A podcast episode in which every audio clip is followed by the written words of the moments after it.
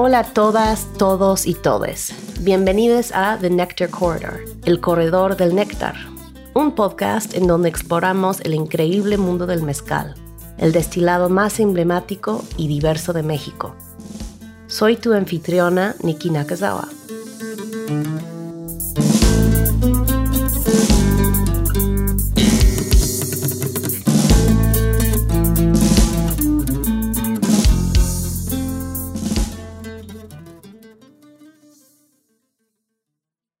Durante los últimos 14 años que he vivido en México, he trabajado en disciplinas creativas como promotora y productora de música, arte, cine, comida y bebida.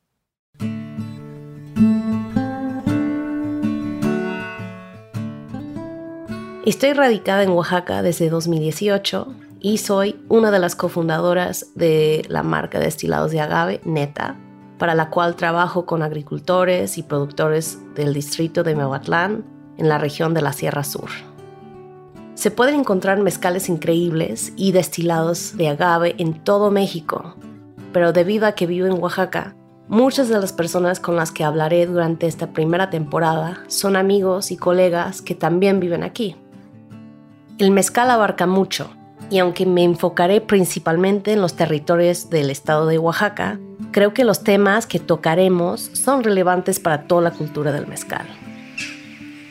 El corredor del néctar se refiere a la extensa ruta migratoria que toman murciélagos polinizadores que se alimentan del néctar desde los desiertos del sureste de Estados Unidos hasta el centro y sur de México.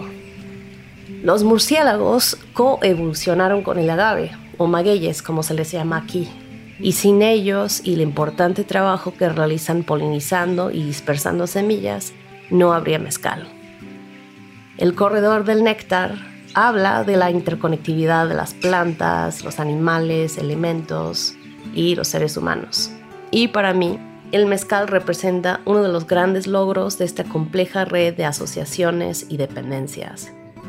Es verdaderamente el espíritu de estas tierras que hoy llamamos México. En esta primera temporada tengo el placer de hablar con otros amantes del mezcal, muchos de los cuales son herederos de varias tradiciones mezcaleras. Los escucharemos considerar qué significa el mezcal para ellos, desde la siembra y cosecha del agave hasta su consumo durante las celebraciones locales y su uso como medicina. En este episodio escucharán entrevistas de tres colegas de origen oaxaqueño que admiro muchísimo Sosima Olivera, Marco Ochoa y Eduardo Ángeles. Sus historias trazan eventos importantes en la historia del mezcal e introducen muchos de los temas que exploraremos esta temporada. Sosima Olivera es maestra mezcalera y cofundadora de la cooperativa Tres Colibrí y de la marca tradicional de mezcal Fanny Canstini. Marco Ochoa es fundador de la marca de destilados de agave Gusto Histórico y cofundador de Mezcaloteca, un proyecto dedicado a la conservación y difusión de mezcales tradicionales en Oaxaca. Eduardo Ángeles es un maestro mezcalero de cuarta generación de Santa Catarina Minas y el visionario tras el palenque La Locura. El mezcal nos remite un sabor que nos consuela, nos anima y nos transporta a lugares desconocidos. Siembra, cosecha, cocción, fermentación, destilación agua, tierra, sol y fuego. Es un todo. Mi nombre es eh, Sosima Olivera y soy de la región Chontal Alta, de eh, un pueblo que se llama San Miguel Suchiltepec. Pertenece al distrito de San Carlos Yautepec. Y bueno, el hacer mezcal para mí es muy importante, entonces realmente me dedico a eso, al tema del mezcal. Todo lo que significa, o sea, hacer mezcal no es nada más producirlo, es sembrarlo, es hablarlo, es contarlo, es beberlo, es entonces eso a eso me dedico.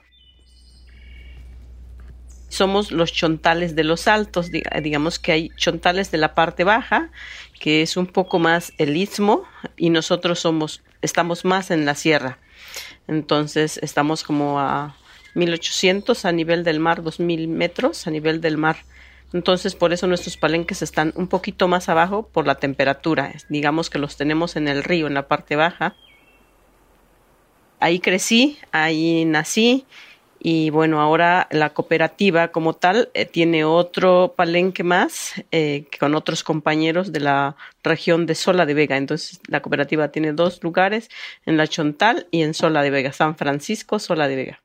¿Y en tu pueblo entonces a qué se han dedicado tradicionalmente? ¿Cómo pues era crecer dentro del ambiente de mezcal? Pues yo creo que eh, yo ni siquiera podría decir que es como mezcaleros como tal, sino más bien nos reconocíamos como campesinos, que nos dedicábamos al campo. Entonces, en temporadas que llovía, sembrábamos nuestro maíz, frijol, calabaza, todo lo que teníamos que comer al siguiente año. Esto era un poco como, o es, sigue siendo, es una zona también muy seca. Entonces aprovechábamos el agua temporal para tener nuestros alimentos y luego en temporada de, seca, pues hacíamos mezcal, ¿no? O, se sigue haciendo mezcal en temporada de seca, pero siempre nos decimos que somos campesinos, siempre nos dijimos somos campesinos, ¿no? Yo creo que es el nombre más reconocido y no es así como mezcalero como tal, sino campesinos que nos dedicamos al campo. Yo creo que en, el palenque, que fue lo que nos tocaba a nosotros estar de niños, crecer y ayudar y estar ahí con la familia, pues yo creo que mi, mi reconocimiento, mi amor y mi, toda mi admiración como tal, como la bebida, como mezcal, como esto que nos tomamos, eh, creo que me sirvió mucho verlo desde una visión muy poética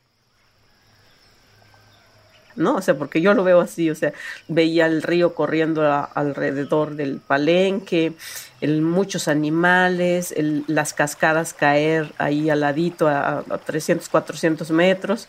Entonces, para mí siempre fue como un paraíso y por lo tanto el contexto que, que tengo del mezcal como tal es todo eso, que podías... Eh, ir al río y agarrar unos pescaditos, que podías ir y, traerte una iguana, o que había venados, o que jalabas, eh, alzabas la mano y cortabas las guayabas, y que, o que veías, eh, o sea, todo era vida, todo, todo lo que estaba alrededor del palenque, todo lo que había en ese momento en mi etapa de niñez, era realmente un paraíso. Y eso, mm, te digo, me cambió, o eso es lo que aprendí, entonces siempre lo veo, veo al mezcal desde ese punto de vista, entonces ahora que la situación ha cambiado, me cuesta mucho entender porque creo que tengo en mi cabeza y en mi corazón grabado mucho verlo desde esa visión.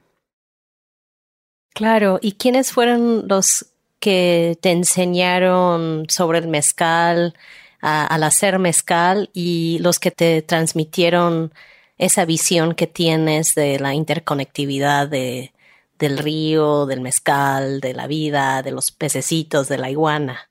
Pues yo creo que eh, tuve como mujeres muy, muy, muy buenas, o sea, muy interesantes. Primero, mi abuela, que le encantaba como todo ese trabajo. en mi abuela, por ejemplo, cuando era época de calor, ella a veces hacía producciones de mezcal sacaba un poquito, 20 litros o 15, y luego hacía ollas de, barro. Y bueno, mi papá, pues que siempre trabajaba ahí en el, río, que nos llevaba, ni siquiera es que nos hayan enseñado.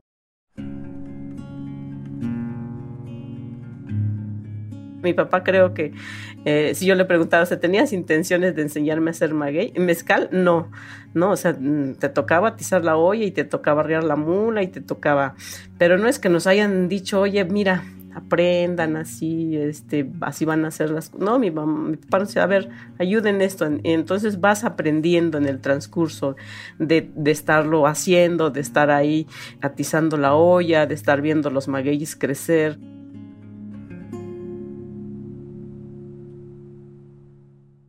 Por ejemplo, en los ochentas mi papá tenía que, el espadín llegó al pueblo y empezaron a sembrar espadín. Era unos, eran unas piñas enormes y mi papá eh, cortaba los espadines y los veía con tanta felicidad de ser unos magueyes tan grandes, tan cuidados, tan contentos, ¿no? Entonces vas aprendiendo cómo a observar y, y en el trabajar también vas aprendiendo. Entonces, no es que nos hayan enseñado así. Yo creo que por eso es tradición, porque se van heredando esos conocimientos sin que sea realmente así de que te voy a enseñar, ¿no? Tú ves cómo lo hacen, tú ves, observas y vas aprendiendo y lo vas haciendo. porque no todos mis hermanos están en este tema. Yo creo que somos tres, de los siete, tres los que nos gusta estar en este tema del mezcal. ¿Y en tu comunidad se acostumbra o en tu propia, en tus propios magueyes, porque sé que siembras maguey también, este, trabajan con el ciclo lunar? ¿Cómo es que planifican sus siembras? Pues ahí más bien en, en el pueblo es así, eh, como estar observando. Yo me acuerdo que mi papá observaba mucho el cielo y decía, bueno, este, para tal fecha, por decir, bueno, en mayo empiezan las aguas, vamos a esperar tres días, cómo vienen las aguas, observan el cielo, los truenos, y ya se siembra la luna, exactamente, entonces se siembra el maíz, luego el frijol, la calabaza, y entonces yo creo que eh, realmente nos enseñaron a observar desde el amanecer al anochecer, cuándo va a ser frío, cuándo va a cambiar. Mira, ahora están saliendo las arrieras, va a ser, va a llover, este, ya están haciendo sus casas y guardando su alimento. Y mi papá nos decía, levántense, mira, ya es tarde. Y yo, ¿cómo este, como niña te levantabas y dice, ¿por qué es tarde? Si yo tengo mucho sueño. Y decía, ¿ya viste las estrellas? ¿Dónde están? Ya son a las 3 de la mañana. O sea, nunca teníamos un reloj, ¿no? Nos observábamos y esperábamos. A, los gallos cantaban a las, bueno, cantan a las 3 de la mañana, ¿no? Entonces decíamos, al, canto el primer gallo nos vamos a caminar, nos íbamos de viaje, ¿no? Entonces eran elementos bien precisos que Aquí observo, en, ahora estoy en Tlalistac, eh, entonces em, aquí escucho de repente un gallo que canta antes, otro después, entonces, ¿cómo va cambiando la dinámica? La gente dice que no cambia, pero sí, los gallos ya no cantan a las 3 de la mañana, cantan hasta las 4, las 5.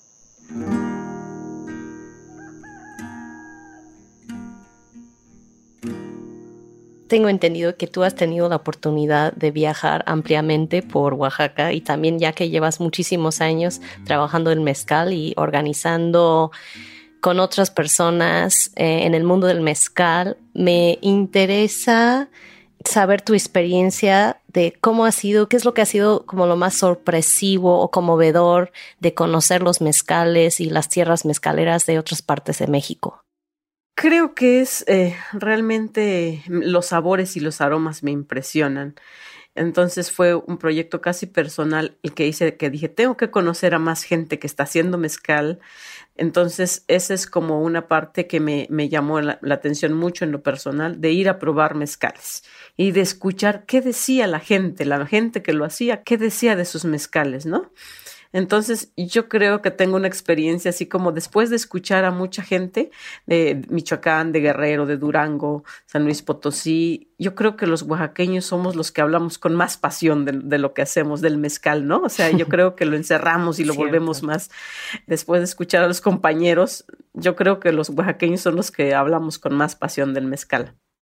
La otra parte que me ha tocado hablar de mezcales en las grandes ciudades ha sido también por una necesidad.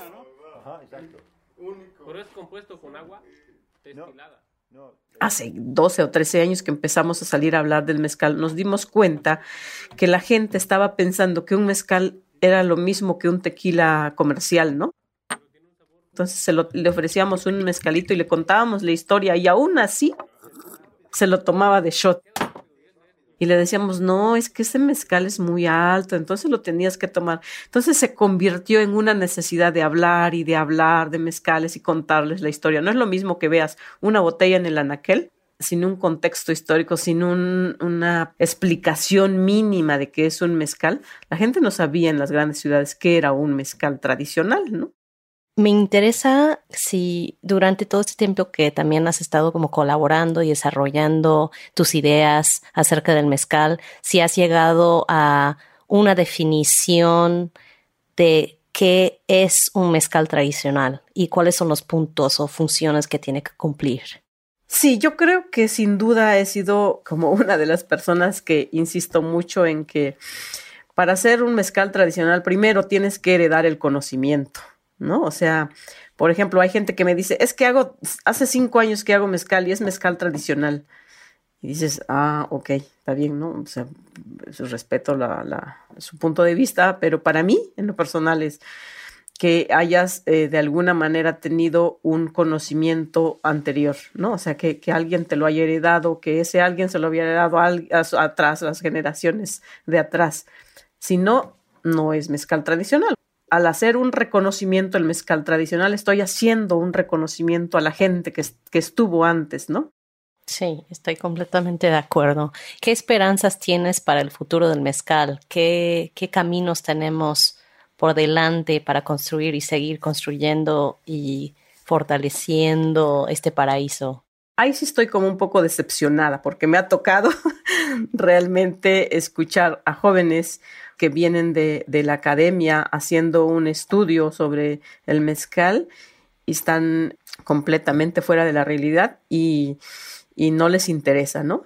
Por otra parte, las nuevas generaciones que están regresando de los Estados Unidos, que se fueron hace 15, de 15 años, más o menos, ahorita son treintañeros, se fueron de 15 años que hacían mezcal sus familias, ahora están regresando con una visión solamente de business. Dicen, es que en Estados Unidos se consume el mezcal. Es que en Estados Unidos se están pidiendo mezcal. Entonces ya me regresé para hacer una marca de mezcal y vender a los Estados Unidos. Entonces le digo, bueno, lo primero es, tienes que sembrar maguey. si no, ¿cómo vas a hacer mezcal? Y segundo, pues tienes que aprender otra vez. O sea, cuando tenías 15 años, cuando te fuiste, te desconectaste, ni siquiera volviste a tu pueblo. Entonces ahora quieres hacer business. Entonces realmente es preocupante y es triste. Sí, eso sí. ¿Y qué piensas que tendremos que hacer para asegurar un futuro mejor para el mezcal? Híjoles, pues más seres humanos, más como conscientes de lo, que hay a nuestro alrededor. Si tenemos un río, dices, cuídalo, obsérvalo, fíjate cómo hay tantos animalitos creciendo. Entonces, si tú contaminas ese río, no es un mal solamente para ti, es de todo. Entonces nos ha faltado pensar en la colectividad. Cosa que nos enseñaron, por ejemplo, nosotros en el pueblo nos enseñaron, ah, bueno, por ejemplo, ahora que vienen muertos, todos a limpiar el panteón, a limpiar todos como, como pueblo, y van y, van y limpian todo, todo, todos el camino, rellenan los hoyitos, quitan los baches, eh, las ramas y hacen un, camino bien bonito para llegar al panteón. Entonces, el, el, pensamiento es colectivo. Para una persona que está empezando a, a consumir o tomar mezcal fuera de, de los pueblos consumidores de mezcal, ¿qué sería importante que supieran? Bueno, yo creo que el mezcal es una bebida eh, en general con mucha identidad, con mucho aroma, con mucho sabor. Entonces la sugerencia es que se tomen un mezcal hoy, anoten su, su, su porque cada paladar y cada es, es, muy diferente. Entonces una forma de tomar mezcal conscientemente es a ir anotando, ah, me tomé un espadín de tal lugar y me supo así, ¿no? Y seguramente en tres o cuatro días o en una semana te vas a tomar otro y vas haciendo. Entonces, yo creo que el mezcal habla por sí. Cuando tú te tomas un mezcal, habla de la tierra, habla de las flores, habla de los... Todo tiene una historia ahí resumida.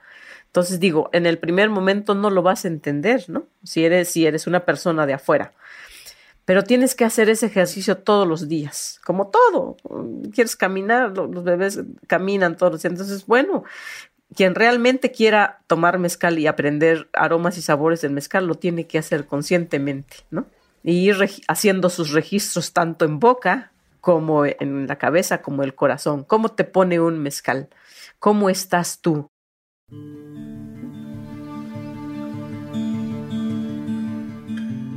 Porque yo creo que justo cuando no tenemos que tomar mezcal es cuando no, no, estamos bien, ¿no? O sea, cuando estamos enojados y te tomas un mezcal, ¿qué va a hacer el mezcal en tu cuerpo? Solamente va a activar tu tristeza. El mezcal llega a tu cuerpo y hace la reacción que tú estás diciendo que lo haga. Entonces, eh, es bien complejo entender esa parte. Si quieres aprender, pues no hay otra más que estar tomando y, ir haciendo tus registros.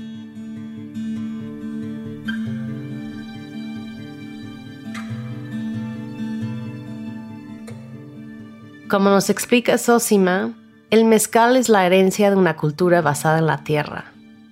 A medida que se adopta cada vez más como un producto de mercado, la relación con la tierra va cambiando, principalmente en formas destructivas para el medio ambiente. Marco nos habla sobre algunos de los cambios que ha presenciado en su vida y por qué a principios de la década de 2000 él y un pequeño grupo de amantes y promotores de mezcal en todo México se embarcaron en la misión de definir términos para defender y educar a las personas fuera de las comunidades productores de mezcal. ¿Qué hace que un mezcal sea tradicional? ¿Y por qué es importante esa clasificación? ¿Cómo puede una etiqueta ayudar a preservar una cultura?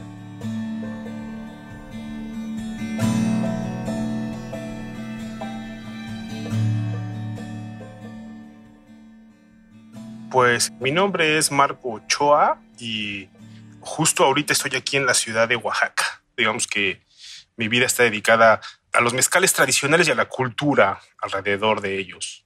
Mi bisabuelo, Demetrio, fue quien fundó Mengolí. Él fue el primer presidente municipal de la agencia ahí de Mengolí, porque él fue el que lo fundó. O sea, ese pueblo no existía. El nombre de Mengolí viene de un pájaro que le dicen el mingule, que cantaba por esa zona. Pero mi bisabuelo fue quien fundó, de hecho en las actas aparece como el fundador del pueblo. ¿Y me puedes escribir un poco cómo era el contexto de producir mezcal en ese entonces? ¿Quiénes eran los que sí tenían permiso y los que no? Híjole, pues eh, para el mezcal, la historia del mezcal es que siempre ha sido una bebida este, rebelde, ¿no? Siempre ha estado con este, con estos aires de, estar fuera de la ley, porque por muchos años todos, todos estos tipos, los inspectores que se dedicaban a ir por los impuestos, impedían que muchas familias pudieran, pudieran trabajar. Eran pocos los palenques que sí contaban con las, con los permisos necesarios para poder producir. Si no producías, pues los inspectores llegaban y te rompían tus alambiques, ¿no? De ahí todas las historias famosas que se iban a trabajar a las barrancas, que agarraban a los inspectores y los ponían a trabajar para que sintieran lo que era el trabajo duro, ¿no? Hay historias bastante fuertes, ¿no? De todas estas situaciones que pasaron durante toda esta época. Sobre todo por los abusos del gobierno. O sea, el mezcal siempre ha estado en el México campesino, ¿no? Ha sido una parte importante de las economías familiares de ese México rural. Obviamente todos los gobiernos que han perseguido impuestos, pues obviamente quieren su tajada y de ahí, ¿no? Hasta ahora, que todavía muchos productores continúen en, lo clandestino, pues debido a las malas políticas públicas, ¿no? Que llevan arrastrando por años el mezcal, ¿no? O sea, ni siquiera el día de hoy tenemos un panorama claro de qué va a pasar con todas estas familias y con toda esta cultura, porque es enorme, ¿no? Lo que tenemos ahora regulándonos, pues son puros chistes malos. El mezcal, una cosa que hay que entender es que es un producto de temporada. Hoy lo vemos produciendo todo el año porque este, hay un mercado que lo está demandando, ¿no? Pero también hay que tener mucho cuidado con lo que demanda el mercado porque puede ser arrasador. Y obviamente que el mezcal tenga su temporalidad pues impacta en muchos lados, hasta en el sabor. Un buen mezcal no te va a salir en época de lluvias y eso es definitivo quien diga que sí, pues sí, sí le puede gustar. Y quien te diga, ay, sí, pues es que eran prácticas viejas, pues lo que quiero decir es que la tradición es algo vivo. Cuando hablamos de tradiciones no estamos hablando de cosas de muchas décadas atrás. Estamos hablando de que la tradición en mezcalera es dinámica, se sigue moviendo, está viva. También otra cosa que hay que entender es que en estas zonas, pues antes, si tú les preguntas a los viejos, había muchas huertas frutales que también había una economía en eso, que te, ibas a los lunes de plaza a vender. Entonces, como un soporte más, sí existía el mezcal. Había mezcaleros famosos dedicados completamente al mezcal, como, como el compadre de mi abuelo y mi abuelo, que se dedicaban a llevar a la costa, ¿no?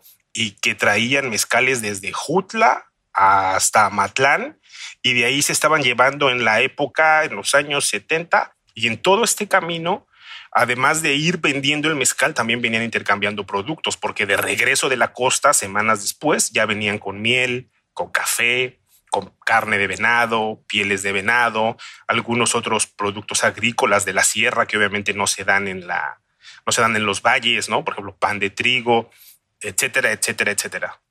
¿Y con quiénes y cómo empezaste a, desarrollar esos conceptos de gusto histórico y de definir este término del mezcal tradicional dentro del contexto de mezcaloteca? empezó en 2005, fue cuando se empezaron a generar todos estos conceptos, porque cuando empecé con lo del mezcal, yo empecé con un grupo, o sea, primero empecé solito y luego ya empecé con un grupo que se llamó Mezcales Tradicionales de los Pueblos de México.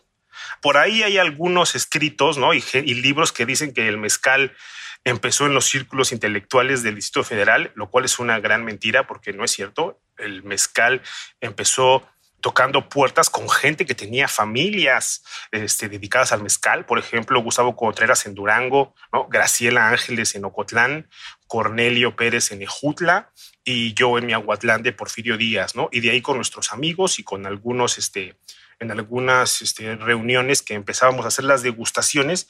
Y entonces nos vimos en la necesidad de empezar a generar un vocabulario para poder explicar todo esto.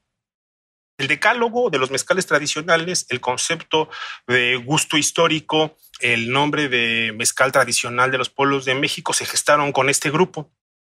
Llegamos a construir las definiciones de mezcal tradicional con muestras, pues con estadística. Empezamos a ver que la mayoría de mezcales en algunos estudios, en algunas tesis muy viejas, que por ahí debo tener algunos, siempre aparecían arriba de 45 grados. ¿no? Cuando tú ibas a las poblaciones a través del perlado, los productores te mostraban cómo es que te tenía que hacer un mezcal y cómo ellos medían la graduación alcohólica.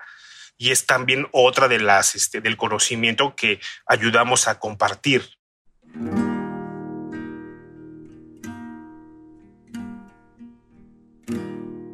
Porque luego también aquí ahora con los mezcales tradicionales, bueno, con los mezcales, repito, hay mucha gente que dice, estoy rescatando, estoy recuperando, y pues no, en los mezcales no hay nada que rescatar, nada que recuperar porque siguen vivos, o sea, no están perdidos, no se han olvidado. Seguían ahí en el México rural, despreciados por la sociedad y por el malinchismo mexicano, hay que decirlo. Era una bebida barrio bajera por mucho tiempo, hasta que unos empezamos a otorgarle, pues, el nivel que necesitaba, ¿no? Un, destilado tan complejo como una materia prima, con la materia prima más compleja para hacer un alcohol. O sea, ningún alcohol tiene una materia prima tan compleja, digan lo que digan.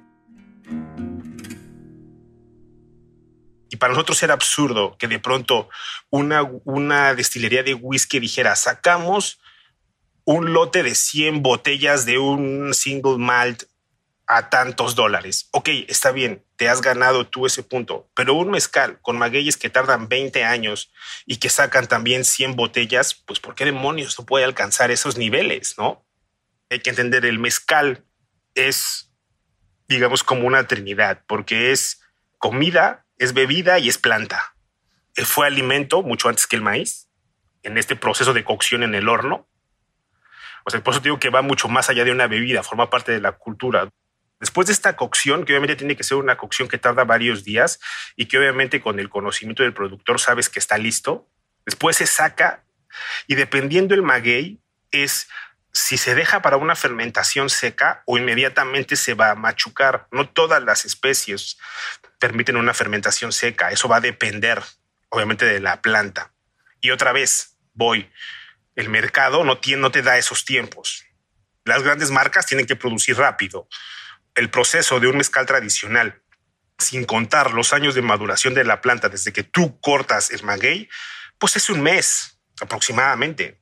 Y cada región va teniendo sus particularidades y sus propias este, técnicas, hasta sus propios magueyes. De ahí nace primero los sabores regionales, los sabores históricos, y luego de ahí nace el concepto de gusto histórico, que trabajamos y que estuvimos promoviendo, porque no es uno solo el gusto histórico. Hay gustos históricos como mezcales en México. Cada pueblo tiene un gusto histórico distinto. ¿Y cómo lo vas a saber? Pues preguntándole a las personas de esas poblaciones.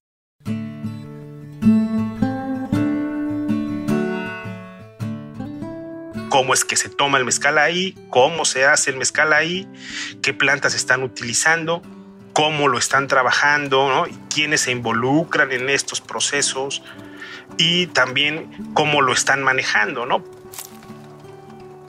Yo creo que mientras esos mezcales se sigan consumiendo en su población de origen por los pobladores de la zona, es que seguimos viendo a la tradición viva. Cuando ya la gente de esas zonas no está consumiendo esos mezcales, quién sabe qué estemos viendo porque no sé, porque quién te puede garantizar que ese mezcal está bien hecho. O sea, hoy por hoy los únicos que te pueden garantizar que un mezcal está bien hecho es la gente que ha tomado mezcal por muchos años.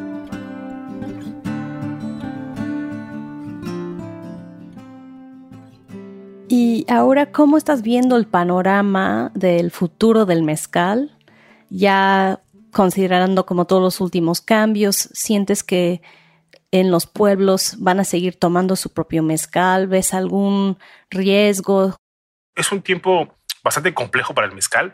Como bien menciona, los mercados están exigiendo cada vez más litros, lo cual implica que se tiene que sembrar más maguey, lo cual que se tiene que deforestar más bosque, bueno, el problema tiene que ver justo con toda esta masificación, ¿no? Con toda esta, con toda esta hambre y que pues obviamente y que están entrando jugadores enormes. O sea, están entrando ya grandes empresas que sabemos que lo que hacen es arrasar con todo. ¿no? Ellos quieren dinero. Veamos el ejemplo de tequila. Es absurdo que los campos de tequila sean declarados por la UNESCO como Patrimonio Cultural de la Humanidad cuando es un monocultivo. Están plagados. O sea, eso, no es biodiversidad. O sea, y eso es lo que quieren replicar, quieren hacer un copy-paste. Eso es lo más peligroso, ¿no? Acabar con la biodiversidad, porque obviamente va a impactar en la tradición. Dejar de, mm, digamos que dejar en manos de gente que desconoce los procesos originales, porque de pronto llegan nuevos jugadores que lo que quieren es hacer business. Eso es todo, ¿no? Antes de, cerrar, quería saber si hay algo más que te gustaría compartir o que te gustaría que la gente que está apenas conociendo, entrando al mezcal por primera vez, supieran sobre esa cultura del mezcal? Pues que supieran que el mezcal es mucho más allá de una bebida, que va mucho más allá del drink, que tiene que ver con cultura y con tradición.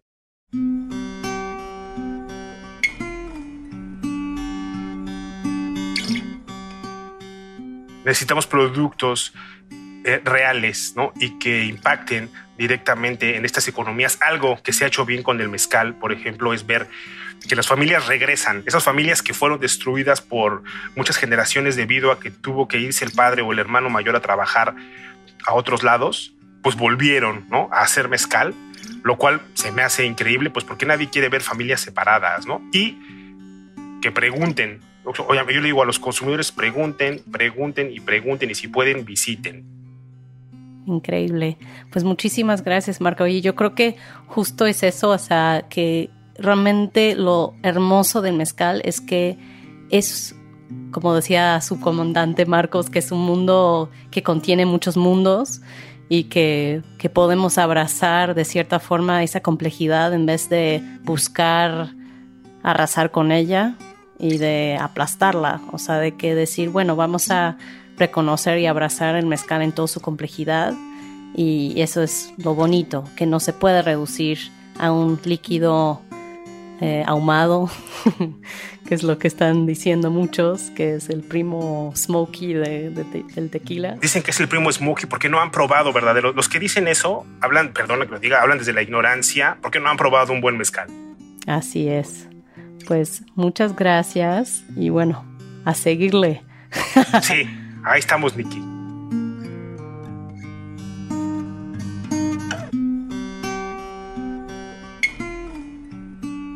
Mientras Marco luchaba en la Ciudad de México y en la ciudad de Oaxaca, Eduardo Anglés estaba haciendo lo suyo en Santa Catarina Minas, trabajando durante muchos años con su familia en el Palenque Real Minero establecido por su difunto padre Lorenzo Ángeles Mendoza. Luego, se aventuró a comenzar su propia operación holística de mezcal, La Locura, en 2014. El compromiso de Eduardo o Lalo con una concepción expansiva de sustentabilidad e interconectividad es, por decir lo mínimo, inspirador. Y en esta entrevista escuchamos cómo él y sus compañeros conspiradores han usado el mezcal para restaurar la tierra en su comunidad.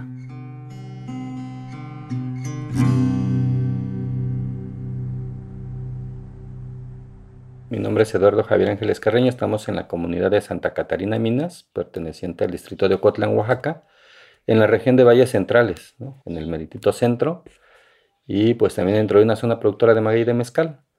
Digamos, de profesión, pues tuve la oportunidad de haber asistido a la universidad y de, profesión, pues tengo un perfil académico que se llama ingeniero agrónomo en sistemas de producción forestal, pero por pasión y por vocación, pues soy productor de mezcal o palenquero, como le decimos en Minas. Cuando nos preocupamos en recompilar la información de como de cuántos habían hecho mezcal en nuestra familia anteriormente, pues solo hemos contabilizado cuatro generaciones.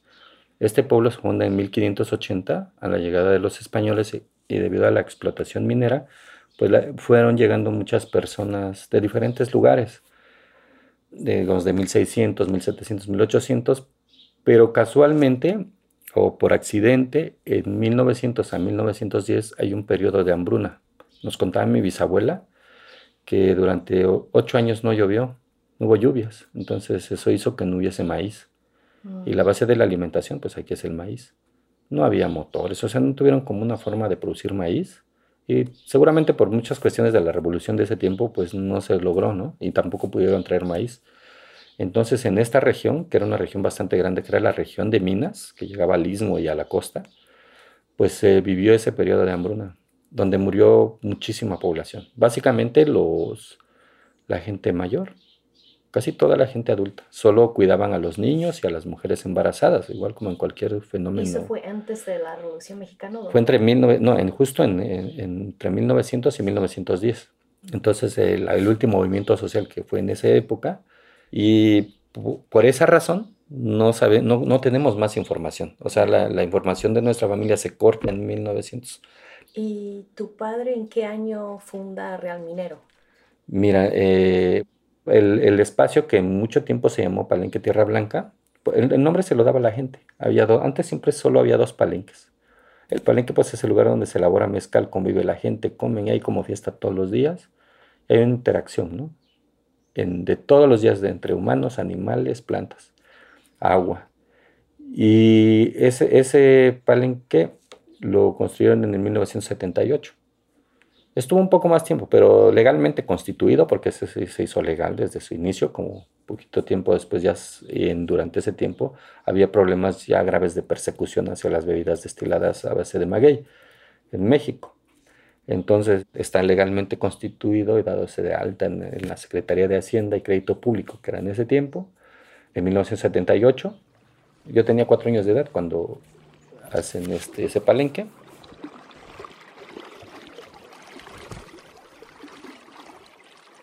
Yo vengo de una generación que nadábamos en ríos, ahí eran nuestras formas de aprender, ¿no? Entre los amigos que te agarran y te van enseñando y jugando y medio ahogándote de repente, pero salías del río. Entonces yo vengo de una generación, como dos o tres generaciones todavía después de mí, crecimos en los ríos, aprendiendo a nadar, y después se secaron los ríos. Minas es un pueblo entre dos ríos, y se secan por 18 años, se quedan sin agua.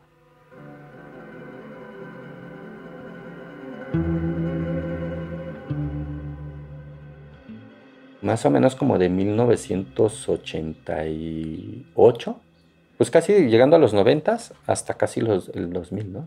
Sí, fue un fenómeno, fue un proceso muy largo. Fueron muchos años de sequía, donde la gente emigra y como consecuencia de este fenómeno, pues se deja de plantar magueyes, porque quienes ha afectado más, tanto todo el desastre económico que del país, que también pues tenemos una gran historia con esto de la corrupción en México, y de los malos manejos de los recursos, de, nuestros recursos naturales, pues fueron los que lo plantaban, se fue que las cercas se fueron cortando, se fueron, ya no se fue replantando, y ves ahora, pues ahora ya puedes ver los paisajes, ¿no? Bueno, estamos volviendo a ese tiempo bonito. La gente vivía bajo un sistema que estaba bien armonizado, ¿no? Donde tenían, pues sí había producción de mezcal en la época que no llovía, ya en estos meses de noviembre, diciembre, enero, ya hasta abril había producción de mezcal. Ya iniciaban las lluvias y la gente se dedicaba a la agricultura. Y digamos que viviendo en, ese, en ese sistema donde la gente tenía pues sus alimentos básicos, que es el maíz, para nosotros el maíz, Tenían el frijoles, calabazas, que es básico. Nosotros comemos muchos frijoles. El agua, pues, se tomaba el agua del río, tú bajabas, hacías un depósito, donde quiera que encontrabas, ibas al campo, no necesitabas llevar agua, porque había agua, pues había agua, entonces ahí era agua limpia, la podías tomar. Este, tomabas mucha agua, no había refrescos todavía en esa temporada. Y digamos que yo, yo lo que he podido analizar es que la gente tenía todo un sistema, ¿no? Tenía todo un sistema de vida. Tenía construcción con fibra de maguey y tierra, que casi todas las casas eran de tierra, ¿sí? Tenía su propio proceso de producción de alimentos, tenían sus propios magueyes porque los... Ah, bueno, aquí el sistema de cultivo del maguey es asociado. Siembras milpa, que son diferentes plantas juntas, la principal maíz, y luego tenemos pues el maguey, ¿no? Asociado con ellos. Y tenían todo un sistema muy armónico de vivir.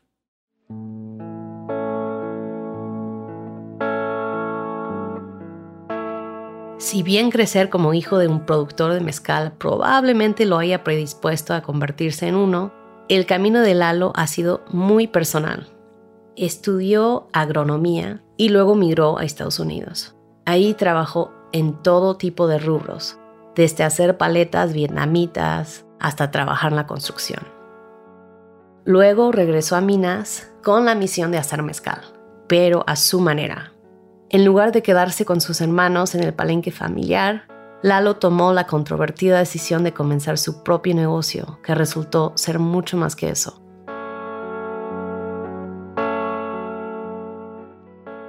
¿Por qué razón? Como la, ¿qué, ¿Qué razones? Una, el nivel de destrucción y la tendencia que iba a tener el mezcal en el futuro. O sea, yo ya para ese tiempo, que aunque había estado alejado de eso, cuando regreso y veo el nivel de destrucción, donde hay apariciones de marcas que pues no tienen respeto sobre las comunidades, ni sobre los humanos que viven ahí, dije, no, esto no va a terminar nada bien. Entonces van a estar haciendo alcoholes como hacer cualquier otra cosa. Y el mezcal es otro tipo de bebida que, pues yo desde lo personal sí creo que deben de, se debe de cuidar, porque son de las pocas bebidas en el mundo que conserva muchos de los procesos naturales ¿no? y, de, y, del uso de la, de la, herramienta humana. Entonces creo que son actividades que deberían de tener un incentivo para que no desaparezcan, porque ayuda, contribuyen a muchas cosas. Entonces dije, bueno, pues tengo que hacer algo para cuidar esto. ¿no? Ya en algún momento había salido con mi bandera a hacer una campaña para que la gente volteara a ver el mezcal, pero después así como perdiendo esa batalla, me regreso y me refugio y dije, hay que agarrar fuerzas, porque esta batalla la estamos perdiendo y el mezcal es el que está saliendo afectado en esto. Y pues sí me lleva un buen tiempo hasta que decido hacer un palenque, ¿no? Eso lo entendí como a mis 43 años, ¿eh? O sea, entendí que era realmente lo que hacíamos, ¿no? Y que era lo que realmente tenía valor de toda la vida de las generaciones.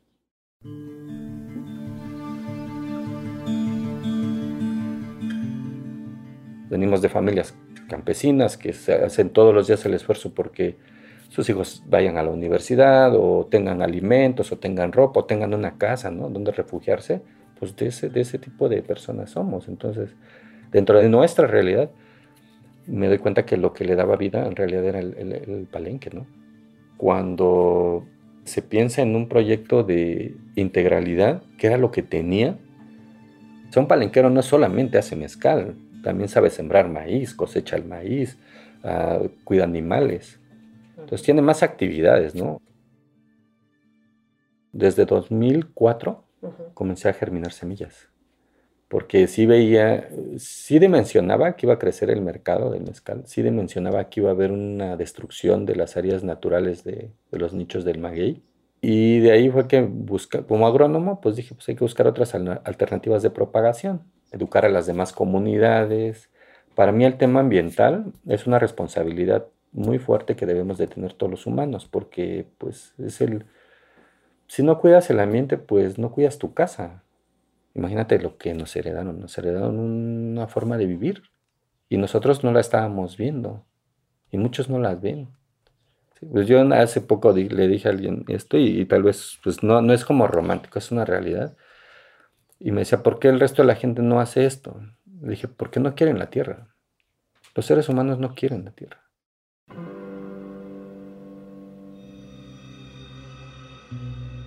Esa es la realidad. Me da tristeza, porque pues, estás alrededor de un montón de humanos que, no, no, se preocupan, pues. Pero todo lo que sucede es eso. Cuando algo amas, cuando quieres algo, pues lo cuidas. Si no lo amas, pues lo destruyes.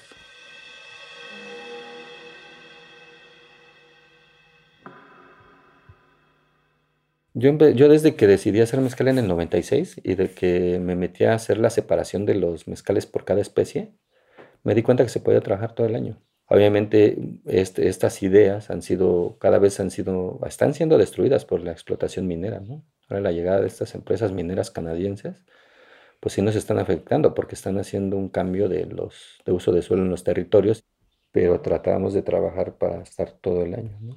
Para mí es muy importante. He encontrado que hacer mezcal todo el año es una cosa muy, muy importante. ¿Y por qué es importante en, en esta comunidad? a tu perspectiva, hacer mezcal todo el año? ¿O por qué es posible hacerlo aquí? Aquí es posible porque hay más diversidad, ¿no? Aquí hay muchas especies.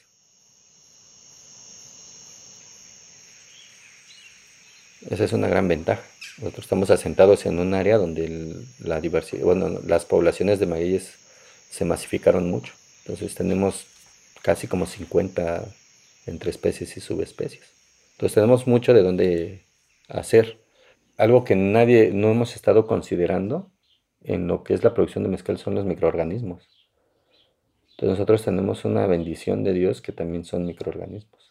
Y esos microorganismos necesitan estar siendo alimentados. Vuelvo a lo mismo, el mezcal es este producto, es nuevo. Y mientras siga siendo nuevo tenemos que experimentar muchas cosas, estamos, hablemos de microorganismos, hablemos de altitud sobre el nivel del mar, hablemos de grupos étnicos, la gente que lo está haciendo, ¿no? porque todo ese tipo de ejercicios no se han hecho, todavía nos falta mucho que explorar en esta bebida. Si logramos hacer proyectos integrales, lo vamos a poder probar en el futuro, porque el presente lo veo triste, o sea, yo el presente no lo veo con...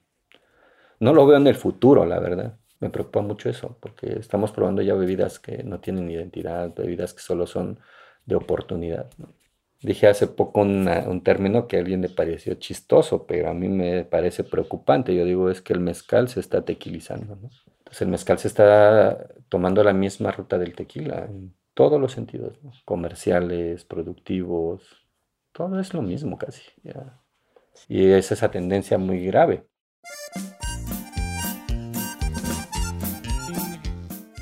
Estoy de acuerdo, es muy triste. Es triste. Pues, entonces hay que luchar muy fuerte para que, pues por lo menos en algunos lugares, la gente esté haciendo buenos esfuerzos por conservar lo que hacen, por, por todo, porque además es bien, creo que en el futuro también puede ser rentable, pues, si lo vemos desde el punto de vista económico. ¿no? O sea, creo que sí vale la pena hacer el esfuerzo.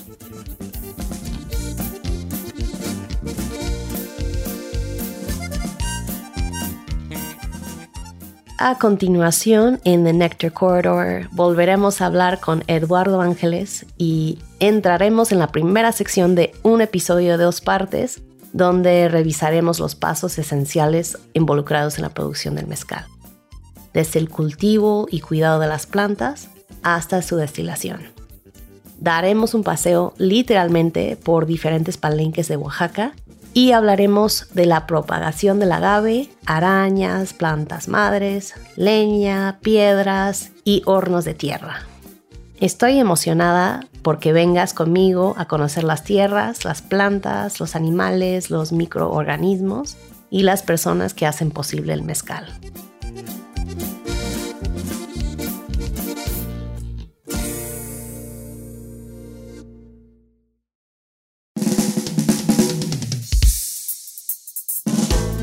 Saludos desde las tierras del mezcal y hasta la próxima. The Nectar Corridor es parte de Whetstone Radio Collective. Gracias al equipo de The Nectar Corridor, productora Jackie Nowak, editado por el equipo de Esto No es Radio, Luis Raúl López y el fundador Fernando Hernández, investigación realizada por Olivia Mayeda y la pasante Rosina Castillo. Muchas gracias a la banda Las Nortenitas de Oro por acompañarnos con su música. También me gustaría agradecer al fundador de Whetstone, Steven Satterfield, a la productora ejecutiva de Whetstone Radio Collective, Celine Glazier, al ingeniero de sonido Max Kotelchuk, al productor asociado Quentin LeBeau y al becario de sonido Simon Lavender.